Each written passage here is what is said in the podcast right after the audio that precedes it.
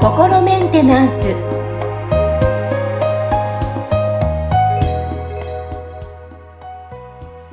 はい。皆さん、明けましておめでとうございます。はい。心メンテナンス2022年スタートしました。えー本日アシスタント三上めぐみと、そして気候ヒーラーの、は吉村隆二です。い。吉村さん、明けましておめでとうございます。明けましておめでとうございます。はい。今年もよろしくお願いいたします。はい、よろしくお願いします。はい。さあ、今日はテーマ、もうそのままいきます。2022年をテーマにお届けしていきたいと思います。さあ、スタートしましたけども、まあ、あの、前回はね、このね、あの、まあ、2021年、まあ今年の振り返りということで、えーお話いろいろ伺いましたけども、さあ、2022年、寅年、吉村さんは、まあ、目標とか立ててますか？今年の、あ、来年、あ今年のですね。うん。はい。あ、そうですね。まあ、あの、前回のね、あの、放送の、あの、配信の時にもお話しした、その、ね、今年と来年が、その、えっ、と、僕にとっては天中札の。天中札ね、話してましたね。はい。はい。なので、なんか、なるべくね、本当に、だから、こう、謙虚に、そのね、学びと貢献の姿勢で生きていきたいなっていうのが、まあ、あの、一つ目標の、ね、大きな目標の一つにはなってますけど、はい。はい。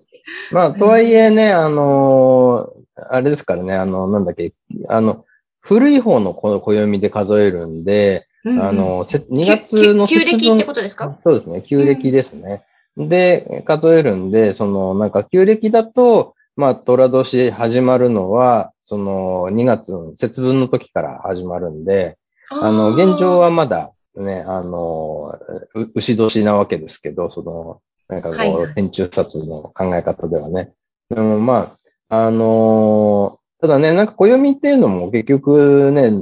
じゃあ誰が決めたんだろうみたいなのもあるから、そうですよね。そういうこううんね、本当地域によって使ってる暦違ったりもするから、まあなんか節目としては、まあ、うんとりあえずみんながその、なんかこの節目でこう区切ってやってるから、まあそれに合わせて生きていきましょうか、みたいな、その約束事っていう話なのかなとは思うんですけど、うん。はいそうですね。まあね、なんかでも今年は、あのー何しろ去年とその前とかコロナで散々な感じだったから、なんか、あのー何かね、こう、そそのコロナ関係で活路が見出されていい年になってくれたらいいな、みたいなのは、うんなんとなくはありますけどね。なるほどですね。本当ですよね。今年はちょっとまた、いろんな意味で、こう、皆さんが、なんか笑顔が増える一年になってほしいと思いますけども、はい、はい虎年。どうでしょう私の場合は、もうここ4、5年ずっと同じ目標が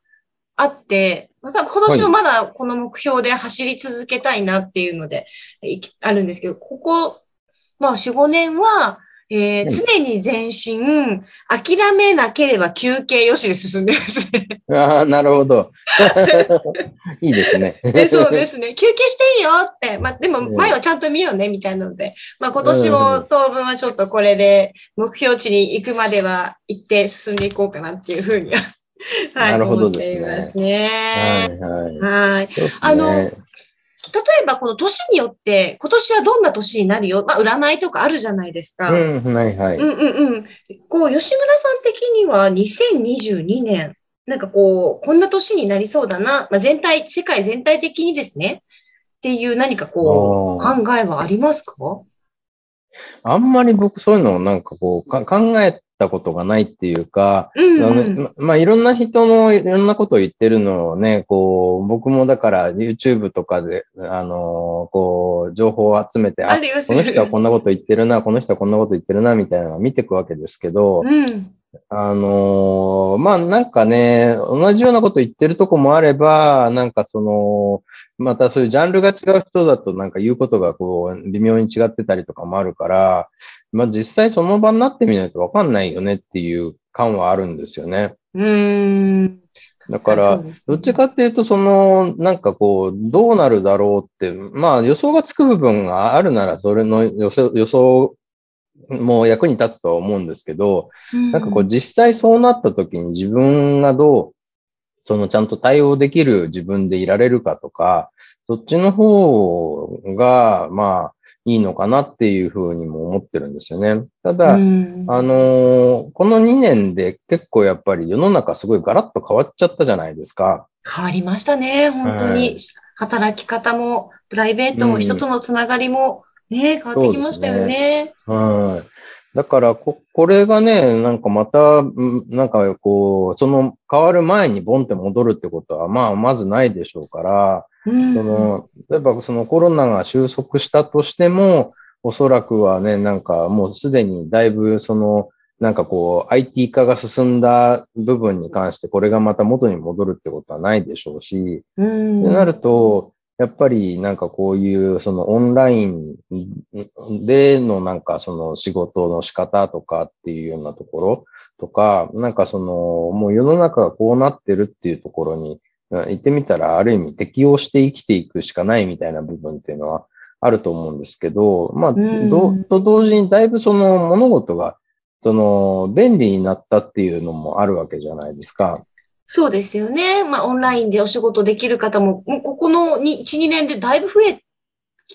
たと思いますよね。うねうんうん。うん。だから在宅で仕事がね、もう完全に完結するんだとしたら、まあ言ってみたら、その都会に住んでる必要もなくなってきちゃうわけじゃないですか。その、こうネットさえ繋がってれば、別にどこに住んでても大丈夫みたいな感じになってくれば、うん、そのね、まあ言ってみたら昔だったらその過疎化するしかなかったようなところとかで、すごい安い家賃で暮らせたりとか、すごいなんか安い家賃でめちゃめちゃ大きい家に住めたりするわけですよ、今って。うん、はい。そうですよね。地方に行けばね。うん、だから、あの、やっぱり僕のその、こう、あの、異業種交流会っていうかな、その、の仲間とかでも、あの、地方の方に移住してる人とかがちょこちょこ出てきてるんですよね。へえ、この1、2年でってことですか？そうですね。まあ、なんか早い人その前からもやってて、だからなんかこう、あの、こうなることを予想してたのかってぐらいに、いいタイミングでなんか、そのね、あの、こう、コロナになっちゃったみたいな感じで、あの、すごい、なんかぴったりなタイミングで、その、なんか山梨かどっかに移住して、すごい快適に暮らしてる人とかいますよ。へえ、もう本当に確かにね、あの、このネット環境さえあればお仕事できる方はどんな場所でもできますからね。そうですね。だから自然の中で子育てをして、それで仕事はネットであの完結してみたいな。で、家賃がね、すごい大きい一軒家で、なんか家賃が2万だか3万だかって言ってましたよ。嘘えー、そんな値段でお家借りることができるんですか？そうなんですよ、一軒家は。一軒家ですよね。そう、一軒家。へえ、すごい。もうでもガラッと本当にライフスタイルも変わったでしょうね、その方は。まあそうでしょうね。だからね、ちょっとぶらっと歩いてコンビニとかってわけにはいかないでしょうけど、あの、まあとはいえね、なんか車でちょっと走ったらなんかお店とかはあるでしょうし、大体のものはなんかアマゾンとかで買えちゃうじゃないですか。確かネットショッピングできますからね。うんそうそう。だから、まあね、本当にその、なんだろうな、なんかここでなきゃダメみたいなものがどんどん減ってってるってことは、うん、まああんまりこだわらなければ、その快適な暮らしをできるように、自分でその自分のね、なんか人生、設計をし直すみたいなことができるっていう、そんな世の中にどんどんなってってるんじゃないかなっていう感じがしますよね。うん確かにです、そうですよね。私の周りもこの1、2年で、えっ、ー、と、フリーランスの方が周りに多いので、このフリーランスの方にとっては、はい、ある意味動きやすい方も多くなった年じゃないのかなと個人的な意見なんですけど、それはすごい感じる1、2年だったような気がしますね。うん、うん、そうですね。だから、なんか結構その世の中がガラって変わっちゃったことで、そのうまくそこの、その、なんでしょうね、こう、突然現れた隙間みたいなところに、なんかこう、ね、身軽な人スパッと入っていって、それで、その今まで存在しなかったようなサービスをそこで展開しちゃえば、まあ言ってみたらね、その分野でのなんか、こう、あの一番乗りになれちゃうわけじゃないですか。うんうんうん。うん。だから今、僕の友達とかで、あの、あれですよ、あの、もうオンラインで、その、なんか、あの、マルシェだったりとか、エキスポだったりとか、普通だったら、その、大きい、その、展示会場とかでやってるような、ね、見本市みたいなものとかを全部、なんか、 Zoom使ってオンラインでやり始めてるって人がいて、あの。はいはい。なんか、だから本当そういういろんな、なんか今までなかったものを突然生み出しちゃうみたいなことをして、なんかビジネスが発展してる人たちっていうのも出てきてるんで、うんもう本当個人のアイディア次第でね、なんかその、まあ、言ってみたら、その、なんでしょうね。こういきなりボンって、こう、あの、跳ねるみたいなことって、もう十分可能になってくるんじゃないかなって、あの、思いますね。ねえ、もう何、何でこう、ポンってバズるかというかね、人気が出るかっていうのは、うん、本当その人のセンスと感覚とね、で変わってくると思いますし、うん、まあ、ある意味、いろんなことができる、しやすくなった時代でもあるんですかね。なんかそんな感じはしますね。だから、なんか結構いきなりその、なんか突然乱世になってしまったみたいな感じもありますよね。そのなんかビジネスの世界とかだったら、昔はその大手が全部こうね、支配しててみたいな感じで、その中小企業とかはまあそのおこぼれで仕事させてもらってて、みたいなね。で、大体情報の発信源ってテレビと新聞と雑誌とみたいなので、